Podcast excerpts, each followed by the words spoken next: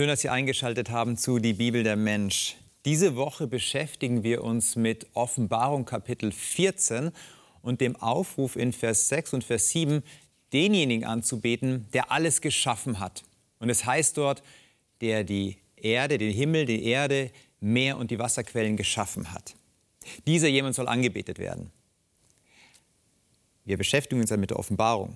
Die Offenbarung vielleicht für Sie ein Buch mit sieben Siegeln. Ich darf Sie doch noch mal an die Hauptkurse verweisen. Wenn da die ein oder andere Frage aufkommt, wenden Sie sich gerne an die Mitarbeiterinnen und Mitarbeiter und Sie werden in gute Hände und in gute Kurse hineingeführt. Es ist schon erstaunlich, dass wir an den größten Wundern des Lebens eigentlich oftmals achtlos vorübergehen.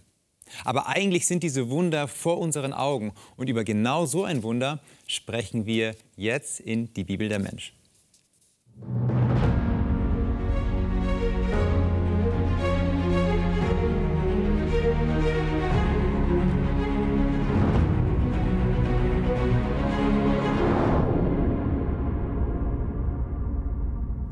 Ja, herzlich willkommen. Schön, dass du da bist. Ja, danke für deine Einladung. Sehr gerne. Vielleicht ist dein Gesicht auch dem einen oder anderen bekannt. Du bist ja hier auch als sozusagen Hope-Fernsehkoch in Lust auf Lecker tätig. Aber auch hinter der Kamera, du leitest diese Hope-Kurse, die ich vorher angekündigt habe. Und was die wenigsten wissen, und das ist das Geheimnis, das wir jetzt gleich lüften werden, du bist auch Hydrologe oder du hast das Studium zur Hydrologie absolviert. Nimm uns mal mit, was heißt denn das, ein Hydrologe? Was macht ein Hydrologe? Genau, was macht ein Hydrologe? Hydrologe? Hydrologie ist die Lehre des Wassers, erstmal vollumfänglich und beschäftigt sich mit der räumlichen und zeitlichen Verteilung des Wassers in der Biosphäre war jetzt ziemlich theoretisch. Mhm, das ist ein ähm, Studiensatz gewesen wahrscheinlich. Übersetzt uns das Das mal. ist Hydrologe in ganz kurz. In mhm. etwas länger ist es ähm, äh, als Hydrologe schaut man, wo ist wann wie viel Wasser. Das eine wäre so, äh, ich sag mal, Hochwasser, Vorhersagen, Betrachtungen, wann ist wo wie viel Wasser, wann ist zu wenig Wasser irgendwo. Beschäftigt sich auch mit der Stofflichkeit des Wassers. Ähm, was ist im Wasser gelöst? Welche Qualität hat Wasser? Wo ist Wasser überhaupt? Ähm, Wasser im Untergrund, Hydrogeologie ist so ein Fachbereich. Mhm. Es geht aber auch Richtung der biologischen Fachrichtungen. Ähm, Limnologie ist ähm, die Süßwasserbiologie, das Pendant zur Meeresbiologie was ich übrigens eigentlich studieren wollte früher, aber ich habe festgestellt, dass ich seekrank bin und, und äh, auf Meeresschiffen wahrscheinlich nicht so gut aufgehoben bin. Dann habe ich mich eher für das äh, Süßwasser, äh, das Wasser auf dem Land entschieden. Also es ist eine richtige Fachrichtung, die man dann ähm, einschlagen kann. Ja, ja, genau, ja. genau. Man kann sich dann wirklich noch spezialisieren ähm, innerhalb, sage ich mal, der Hydrologie. Man kann Hydrogeologe werden, man kann Hydrologe als Ingenieur werden, also Wasserbaumeister im Prinzip. Ich komme von der geowissenschaftlichen Seite. Ich habe das als geowissenschaftliches, geografisches Fach studiert, ähm, wo es dann auch ja, um Wasser auf der Erde, was passiert dadurch, wo ist es, ähm, mhm. wie sieht es aus, aber auch Meteorologie, wo kommt es her. Ähm, das sind so Bereiche, die die mich interessiert haben, schon immer, genau. Genau, wie kommt man dazu, aber genau dieses Fach zu studieren, mhm. Hydrologie? Mhm. Wie, wie ist es dazu gekommen? Genau. Ähm, Interesse. Eigentlich Interesse am Wasser. Ich habe Wasser schon immer irgendwie geliebt. So, wenn Seen da war, ich bin in jeden See reingesprungen, mache ich übrigens immer noch. Ist egal, wie kalt der ist. Okay.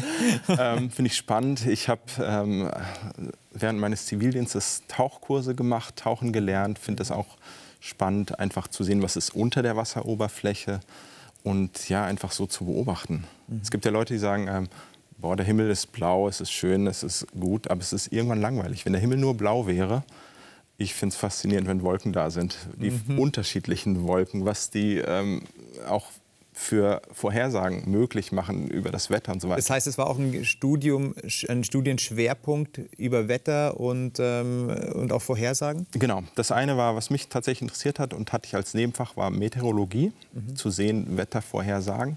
Das andere, mein anderer Schwerpunkt war ähm, äh, auch Geologie, das heißt Hydrogeologie, mhm. Wasser im Untergrund. Ähm, genau, das waren so wo kommt es her? Aus dem Himmel irgendwie runtergeregnet oder der ganze Wasserkreislauf. Ähm, und dann Wasser auch im Untergrund, ähm, wo wir dann Brunnen bohren können, um Trinkwasser zu haben und so weiter. Das ist ja schon ein sehr ökologischer äh, Bereich, den du hier studiert hast. Mhm. Was sagst du denn jetzt als Hydrologe, der noch mal einen ganz anderen Einblick vielleicht hat als ein Laie, nicht vielleicht, sondern wahrscheinlich einen anderen Einblick hat als ein Laie über das, was gerade ähm, Klimawandel und mhm. die ganze Thematik mhm. betrifft? Mhm. Spannend. Ich habe äh, in den 90er Jahren studiert, also ist vor 30 Jahren. Und da haben wir schon das vorausgesagt, was jetzt gerade passiert. Mhm. Klimawandel, dass sich die Temperatur erhöht. Damals hat man vielleicht noch gedacht, ach, ist ja nett. Ein Grad ein bisschen wärmer. Mehr, zwei Grad mehr ist doch nett. Hier bei uns, uns trifft es nicht.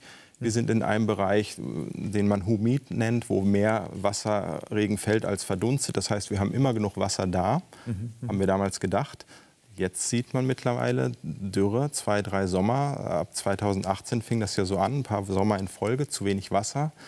Äh, großes Baumsterben, also Wälder, die zum Teil wirklich kaputt sind, weil sie nicht genug Wasser haben. Und mhm. das hier bei uns in Mitteleuropa. Das heißt, vor 30 Jahren war das schon ein Szenario, dass du in der Uni irgendwo fixiert oder was, was fixiert wurde oder gezeigt wurde, was passieren wird. Mhm, mh.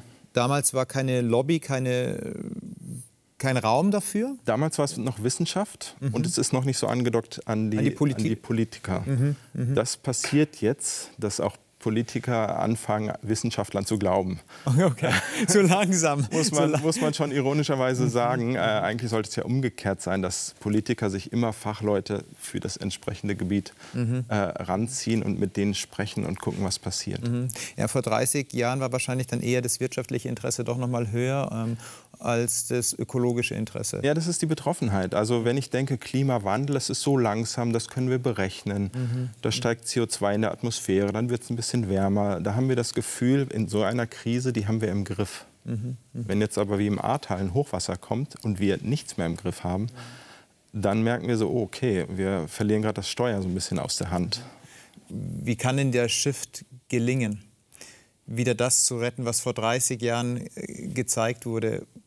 Gibt es eine Perspektive oder welche Perspektive würdest du denn? Ich glaube haben? persönlich ähm, müssen wir uns alle vielleicht so einen Schritt, ein, Stück, ein Stück neben uns setzen und zu überlegen, wie leben wir denn eigentlich? Auf wie großem Fuß, hm. äh, Fußabdruck auf der Erde leben wir? Was, äh, was verbrauche ich für Ressourcen, so wie ich gerade lebe? Mhm. Muss ich mhm. alles mit dem Auto machen? Muss mein Auto so groß sein? Muss ich jede mhm. Flugreise machen und so weiter? Ich sage nicht, man darf nichts mehr machen. Aber wenn, man muss das überdenken. Was tue ich? Was hat das für eine Auswirkung? Und jedes Handeln hat eine Auswirkung. Das heißt, mein Verhalten muss ich tatsächlich ändern, um die Ökologie zu retten oder um die Natur zu retten. Genau. Und, und kann ich so weitermachen wie bisher und Nein. hoffen, irgendwie klappt schon oder so? Ja, ja. Äh, nein, ein so weiter wie bisher wird es auf mhm. keinen Fall geben. Weil dann, mhm. dann wird entweder wir kriegen selbst noch die Kurve, mhm. im Sinne von wir verändern unser Verhalten, ähm, oder sonst wird die Natur uns das gnadenlos zeigen. Also mhm. die Natur und damit auch der Schöpfer. Und ich glaube, der beste Weg ist, wenn wir versuchen, die Natur selber zu kennen, kennenzulernen, zu erkennen, mhm. vielleicht sogar in diesem biblischen Begriff erkennen, durchdringen, zum Partner Was mit einer ganz starken Verbundenheit auch zu tun hat. Ja, eine starke wo, Verbundenheit. Entsteht, ja. Genau. Und wenn ich in der Natur lebe und sie erkenne, dann lebe ich auch mit der Natur und nicht gegen die Natur. Mhm. Dann mache ich keinen Raubbau, dann holze ich nicht Wälder ab, um irgendwelche Plantagen für, was ich, Avocados mhm. Ähm, mhm. anzubauen. Übrigens interessant, habe ich jetzt gerade gelesen, Avocados, ein Kilo Avocado braucht 1500 Liter Wasser zur Herstellung. Erschreckend. Ja erschreckend. Wenn ich das mit dem Trinkwasserpreis hier bezahlen müsste, wäre die Avocado schon viel teurer, ohne dass sie jemals transportiert worden wäre. Ja. Wahnsinn. Also das sind so punktuelle Dinge. So eine Verhältnismäßigkeit tut auf jeden Fall mal gut, auch sich immer wieder ins Bewusstsein mhm. zu rufen. Mhm. Und ähm, natürlich dann die Brille Hauptsache günstig auszuziehen ja. und zu sagen, eigentlich habe ich eine Ressource, die sehr, sehr viel mhm. wert ist. Ähm, und die wird benutzt, die wird sogar vielleicht teilweise verschwendet. Jetzt bin ich ein Laie. Ich bin kein Hydrologe, wie man unschwer erkennen kann. Ähm, für mich ist Wasser einfach nass. Wenn ich Wasser definieren müsste, würde ich sagen, ja, Wasser ist einfach nass. Du hast einen ganz anderen Hintergrund nochmal. Mhm, mhm, mhm. Welche Qualitäten braucht denn Wasser, um für den Menschen ähm, wichtig zu sein oder wichtig zu werden? Ja, das ist eine spannende Frage. Was ist gutes Wasser? Ne? Je nachdem, für welchen Zweck ich das brauche. Wenn mein Hund aus einer Pfütze schlabbert, ist das gutes Wasser für ihn vielleicht. Mhm. Ich würde aus der Pfütze nicht schlabbern. Mhm. Ähm, wir haben hier frisches Wasser, super gutes Wasser bei uns, Trinkwasser. Wir machen den Hahn auf. Das ist, das ist ein Geschenk, das wertzuschätzen ist schon mal was. Hier gibt es eine Trinkwasserverordnung in Deutschland. Da ist definiert die chemischen Parameter, die biologischen Parameter. Mhm. Das, da dürfen keine Krankheitserreger drin sein. Ähm, das ist eigentlich das bestkontrollierteste Lebensmittel, was wir haben in Deutschland. Von daher, ich empfehle immer, trink Trinkwasser und kauf dir nicht Wasser, was über die Alpen mit LKWs geschippert wird. Sondern Leitungswasser, ja zu deutschem Leitungswasser.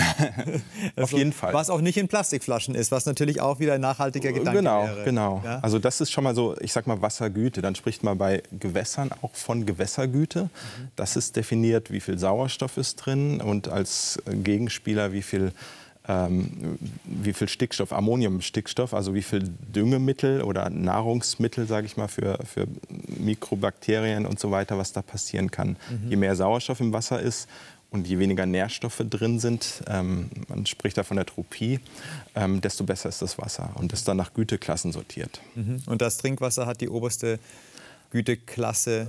Genau, das hier im, im Grunde ja. Im Grunde ja. Mhm. Das, ist, das ist richtig gut. Offenbarung Kapitel 14 habe ich erwähnt zu Beginn. Offenbarung Kapitel 14, Vers 7, da muss doch das Herz eines Hydrologen aufspringen, wenn gesagt wird, ähm, betet den an, der gemacht hat Himmel, Erde und jetzt Meer und die Wasserquellen. Das sind zwei Parts, die mit Wasser zu tun haben, zwei Parts, die den Hydrologen anspringen. Was fasziniert dich denn an Wasser und wo erkennst du die Handschrift des Schöpfers im Wasser? Okay, riesengroßes Feld. Wasser ist so alles. Es ist Lösungsmittel. Mhm. Das beste Lösungsmittel, was wir haben. Ich kann fast alles nur mit Wasser putzen. Ich brauche die meisten Reinigungsmittel gar nicht, sondern Wasser ist schon ein Lösungsmittel. Es löst alles. Äh, denkt man oft gar nicht dran. Wasser ist ein Transportmittel. Nicht nur, dass Schiffe durch Flüsse oder über die Meere fahren, sondern es transportiert ja auch Energie und Wärme von äh, dem Äquator in die nördlichen äh, Regionen, sowohl über, sage ich mal, Lufttransport und äh, Wasserdampf als auch durch Meeresströmungen. Stichwort Golfstrom, wenn wir mhm. den nicht hätten mit seinem Wärmetransport, dann würde sich ganz Skandinavien eingefroren sein, langjährig. Das ist so eins. Wir heizen unsere Wohnungen mit Wasser, also die meisten zumindest. Also die Heizungen beinhalten Wasser. Da ja, wird, Wärme, ist, ja. wird Wärme transportiert. Ja. Und was ich mega spannend finde, Wasser hat eine Eigenschaft, die eigentlich kein anderer Stoff hat. Und das sagt mir, das kann nicht Zufall sein. Das muss geschaffen werden. Ich habe eine kleine Skizze gemacht mhm. für dich. Mhm. Würde die, die gerne erklären? Gerne, gerne, gerne. Anomalie okay. des Wassers. Okay, nimm uns da mit rein. Die Anomalie des Wassers. Es ist, Wasser ist anomal, also äh, etwas anderes als jeder andere Stoff. Jeder normale Stoff, nehmen wir mal Eisen.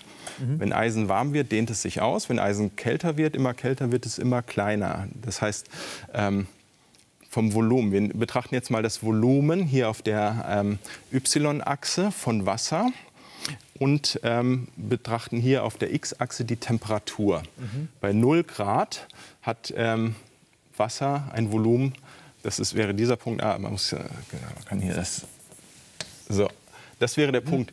Ähm, ein Liter äh, Wasser, man spricht dann von der Dichte, wenn man die mhm. Dichte betrachtet, mhm. oder das Volumen, hat äh, ein Liter Wasser hat dann ein Kilogramm. Ähm, mhm. Und das ist bei der Temperatur von 0 Grad, da wird das definiert. Und normale Stoffe, je kälter sie werden, desto weniger Volumen haben sie, desto dichter werden ja, sie. Ziehen sich zusammen, genau. genau. Bei Wasser haben wir diese spannende Kurve. Hier ist es auch so. Nehmen wir mal 10 Grad warmes Wasser, ein See oder irgendwas, er wird kälter, das zieht sich zusammen, ein bisschen, bisschen, bisschen ähm, und hat den dichtesten Punkt bei 4 Grad. Und dann, spannenderweise, dehnt sich Wasser, was man hier sieht, wenn es noch kälter wird, dehnt es sich wieder ein bisschen aus. Also jeder andere Stoff würde hier noch auf der, auf der, ähm, der X-Achse weiter nach unten gehen. Genau. genau. Und Wasser macht, Wasser macht gibt uns den lachenden Mund so. Er geht wieder nach oben. Und dann noch ein spannendes, dann gibt es den Phasenübergang. Das heißt, hier ist es bei 0 Grad erstmal noch flüssig mhm. und dann wird es fest, mhm. bei, äh, in, indem es dann gefriert. Ne? Dann ändert sich das Kristallgitter von dem Wasser, dann gefriert es und dann verhält es sich eigentlich so wie jeder andere Stoff, aber nur in, einem, so, in, in so einem ganz geringen Maße im mhm. Prinzip. Mhm. Mhm. Jetzt könnte man sagen, okay, was ist daran interessant oder spannend oder was macht Genau, für was ist das jetzt gut? Leben so aus. Mhm. Ähm, genau, ein Fun Fact vielleicht. Es dehnt sich hier an der Stelle, wenn es gefriert, um 10 Prozent aus. Mhm. Das ist der Wert. Ein Eisberg ist im Wasser, 90 Prozent unter Wasser, 10 Prozent über Wasser. Okay. Und das sind genau diese 10 Prozent, die hier dieser Volumensprung ausmacht. Mhm. mhm. Ähm, genau. Äh, jetzt nehmen wir mal die nächste Folie. Ähm, stellen wir uns einen See vor. Wir wissen jetzt, das schwerste Wasser hat 4 Grad. Und wir betrachten erstmal nur den Sommer. Der See ist 8 Grad. Du würdest wahrscheinlich sagen, lieber 20 Grad, ist egal. Oder noch, noch, mehr. Noch mehr, genau. Das ist jetzt nur mal äh, beispielhaft. Es könnte auch noch mehr sein. Der See kann sehr tief sein, das ist wurscht. Im Sommer schichtet sich das so. Das schwerste Wasser ist mit 4 Grad unten wärmeres Wasser ist oben. Dann kommt irgendwann der Herbst, die Lufttemperatur kühlt ab und dann haben wir hier in der Oberfläche, sagen wir mal im Herbst irgendwann, wird das 4 Grad, die Lufttemperatur. Das heißt, das anliegende Wasser hat auch 4 Grad und wird dann natürlich schwerer als das umliegende Wasser mhm. und sinkt ab auf den Grund. Wenn ein Teil absinkt, geht auch ein Teil nach oben. Ja, hat ja. man eine Zirkulation. Mhm. Das heißt, der See im Herbst zirkuliert einmal. Das hat einen Nährstoffaustausch, das ist super positiv. Also was von See. unten das Wasser von unten kommt genau. sukzessive genau. nach oben. Ganz genau, weil mhm. hier haben wir, das Wasser muss, mhm. geht dann nach oben. Weil wenn wir hier oben jetzt ein Paket haben, äh, sage ich mal, das Paket hat 4 Grad, ähm, sinkt das natürlich ab und tauscht sich aus mit diesem Paket, was 5 Grad hat, was dann mhm. ein Stück weiter nach oben geht. Das kühlt dann auch wieder ab, geht dann auch nach unten. Okay. Irgendwann zwischendrin ist alles 4 Grad. Und dann kommt das Spannende. Ähm, dann kommen wir in den Winter. Es wird noch kälter. Aber das 3 Grad kalte Wasser geht nicht unter das 4 Grad kalte Wasser, sondern bleibt da drüber. Mhm. Das 2 Grad, haben wir gesehen in der Kurve, ist noch ein bisschen leichter, ja. also von der ja. Dichte, vom Volumen, geht da drüber, da drüber und oben haben wir das Eis. Das mhm. heißt, der See hat zum einen unten immer noch Wasser, was flüssig ist, ähm, 4 Grad, da können die Fische noch äh, leben und schwimmen. Das andere, wir haben das Eis oben. Wäre es nicht so, dann würde hier das Gefrieren auf 0 Grad. Wir hätten eine Eisschicht, aber wenn die Eisschicht schwerer wäre als das Wasser, weil es dichter wird, mhm. würde die Eisschicht absinken. Dann hätten wir hier okay. unten diese Eisschicht. Mhm.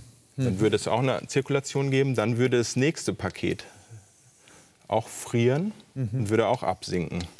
Das heißt, der See würde langsam eigentlich von unten zufrieren. Es würde zwar oben durch die kalte Lufttemperatur kalt werden, aber das gefrorene Wasser, wenn es schwerer wäre, das ist ja nur hypothetisch, würde immer nach unten gehen. Das heißt, jeder See, egal wie tief der wäre, würde zufrieren von unten nach oben. Mhm. Das wäre ein Eisklotz. Mhm. Und da würde kein europäischer oder sonst wie ähm, mhm.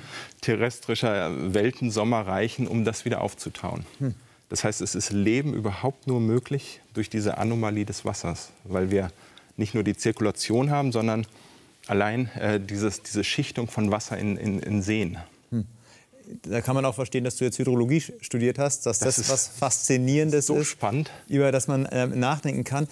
Wenn wir wenn wir über die Entstehung von Welt sprechen, das ja. äh, springt mich natürlich gerade an, gibt es ja Theorien, die sagen, ja, das Leben kam, kommt aus dem Wasser. Für mich ist jetzt das, was du gerade gezeigt hast, eigentlich mhm. etwas, das Wasser ist so was Komplexes. Mhm. Äh, also sag nicht, das Leben kommt aus dem Wasser, sondern im Wasser steckt ja tatsächlich viel Leben ja, drinnen. Ja, also eine Intelligenz, eine, eine, eine, eine Großartigkeit, mit der du, die du erstmal einordnen musst.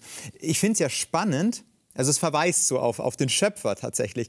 Ich finde es ja spannend, dass aber die Bibel immer wieder mal so den ein oder anderen Aspekt von Wasser als Metapher nutzt. Mhm, mh, mh. Also wenn man die Bibel von vorne bis hinten durchliest, dann sieht man, da gibt es Gleichnisse oder, Jesus sagt über sich, ich bin das Wasser des Lebens. Mhm. Ähm, äh, ja, Wasser ist wichtig in der Bibel, wird als Metapher ausgedrückt. Hast du eine Lieblingsmetapher oder ein Lieblingsbild von Wasser, was die Bibel mitgibt. Mhm, mh, mh. Also es gibt ja viel, tatsächlich viele schöne Bilder, wo ich äh, wieder die Natur drin erkenne und die Handschrift des Schöpfers. Sehr spannend finde ich zum einen, dass ähm, so eine Klammer gemacht wird. Im zweiten Vers schon in der Bibel schwebte der Geist über dem Wasser. Das erste Mal kommt Wasser im zweiten Vers der Bibel vor.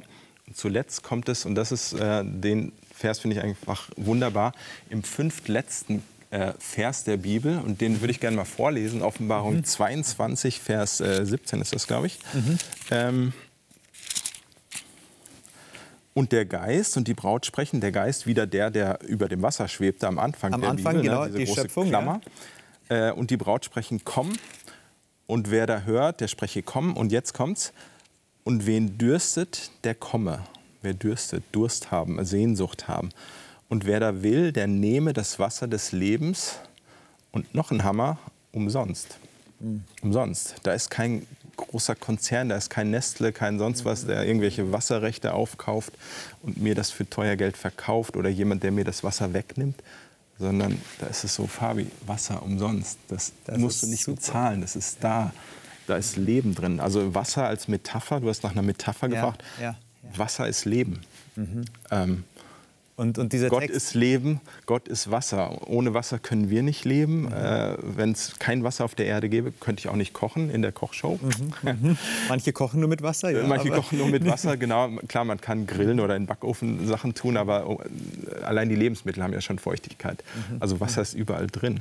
Und Wasser ist das Leben und das kriegen wir angeboten, umsonst. Ist, Also das, was wir zum Leben brauchen, Ja. ist, eine, ist ein Geschenk Ja. und ist nicht ähm, er, erwerbbar, sondern einfach Genau. nur empfangbar. genau, genau. Ein sehr, sehr schönes Bild. Letzte Frage. Wenn die Offenbarung, Kapitel 14, da bewegen wir uns ein paar Kapitel zurück, ruft ja auf zur Anbetung an den, der gemacht hat, dieses Ganze. Das Wasser, auch das Ganze, das es umsonst gegeben wird. Was, äh, was sagt dir der Text? Wie betest du an? Diesen einen. Ich, für mich ist es wirklich so Zeit nehmen, Zeit in der Natur. Einfach sein, einfach mal durch den Wald gehen, sehen, was da passiert. Wenn es regnet, ist es auch okay. Dann sehe ich da. Es ist Wasser Leben. von oben Es halt. gibt tatsächlich mittlerweile Tage, wo ich denke so, wow, cool, dass es endlich mal wieder regnet, dass, wenn wir lange Trockenphasen haben. Und das so wahrzunehmen, was alles möglich ist durch den Schöpfer, ist, ist es für mich absolut kein Zufall. Es ist geschaffen. Und Und Ich dann gehst du durch den sein. Wald im Regen und, ich gehe auch im Regen durch den Wald. und, und, und sprichst. Also das heißt, das eine, was du gesagt hast, das Erkennen ganz am Anfang. Mhm. Ich erkenne, du tauchst dann ein in diese Atmosphäre, aber formulierst auch. Ich glaube, ähm, Anbetung ist auch erstmal eine Dankbarkeit. Ein Wahrnehmen. Es ist da, es ist für mich, es ist geschenkt. Da ist einer, der leben will, der Leben geben will, ohne den Leben nicht möglich ist. Zieht sich durch die ganze Bibel. Gott will ja leben. Gott will ja nicht Mord und Totschlag, sondern Gott will immer mit dem Menschen immer wieder das Gute. Und wenn ich das wahrnehme, habe ich schon den ersten Schritt gemacht. Das erste ist Wahrnehmen, das zweite ist Dankbarkeit. Und das dritte ist, ich spreche darüber. Spreche mit dir darüber, spreche mit meinen Nachbarn darüber, spreche mit, Mit, Gott mit darüber. all denen, die uns zuschauen, darüber. Absolut. Und es, ist ein, es sind schöne drei Schritte, die du gerade sagst. Mhm. Und ähm, da darf ich dir erstmal danken, dass du hier was uns reingenommen hast Gerne. in, die, in das Wunderwerk Mhm. von Wasser. Und ich darf mich von Ihnen verabschieden. Und zwar heute eine gratis Lebensweisheit, die mir mein Vater gegeben hat. Und die finde ich jetzt, die geht in die Richtung, das, was auch Jörg sagte. Mein Vater sagte mir einst, Fabi, nimm das Gute wahr. Das ist der Schritt eins. Und der zweite Schritt ist, benenne das Gute. Und ich glaube, das hat mit Anbetung zu tun. Mein Vater hatte mir damals gesagt, wie Beziehung zu funktionieren hat oder wie Beziehung funktioniert. Das Gute sehen und das Gute benennen. Das verlernen wir sehr häufig, denn wir nehmen es für selbstverständlich. Wahrzunehmen, wie gut dieser Schöpfer ist. Wahrzunehmen, wie gut dieser Jesus ist. Wahrzunehmen, wie gut das Wasser ist. Danke sagen, das Gute benennen.